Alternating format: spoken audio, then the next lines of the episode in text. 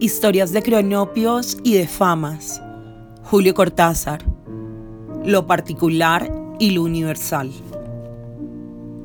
Un cronopio iba a lavarse los dientes junto a su balcón y poseído de una grandísima alegría al ver el sol de la mañana y las hermosas nubes que corrían por el cielo, apretó enormemente el tubo de pasta dentrífica y la pasta empezó a salir en una larga cinta rosa.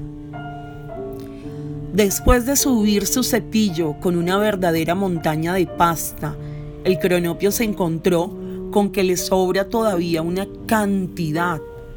Entonces empezó a sacudir el tubo en la ventana y los pedazos de pasta rosa caían por el balcón a la calle, donde varios famas se habían reunido a comentar las novedades municipales. Los pedazos de pasta rosa caían sobre los sombreros de los famas, mientras arriba el cronopio cantaba y se frotaba los dientes lleno de contento. Los famas se indignaron ante esta increíble inconsciencia del cronopio y decidieron nombrar una delegación para que lo imprecara inmediatamente.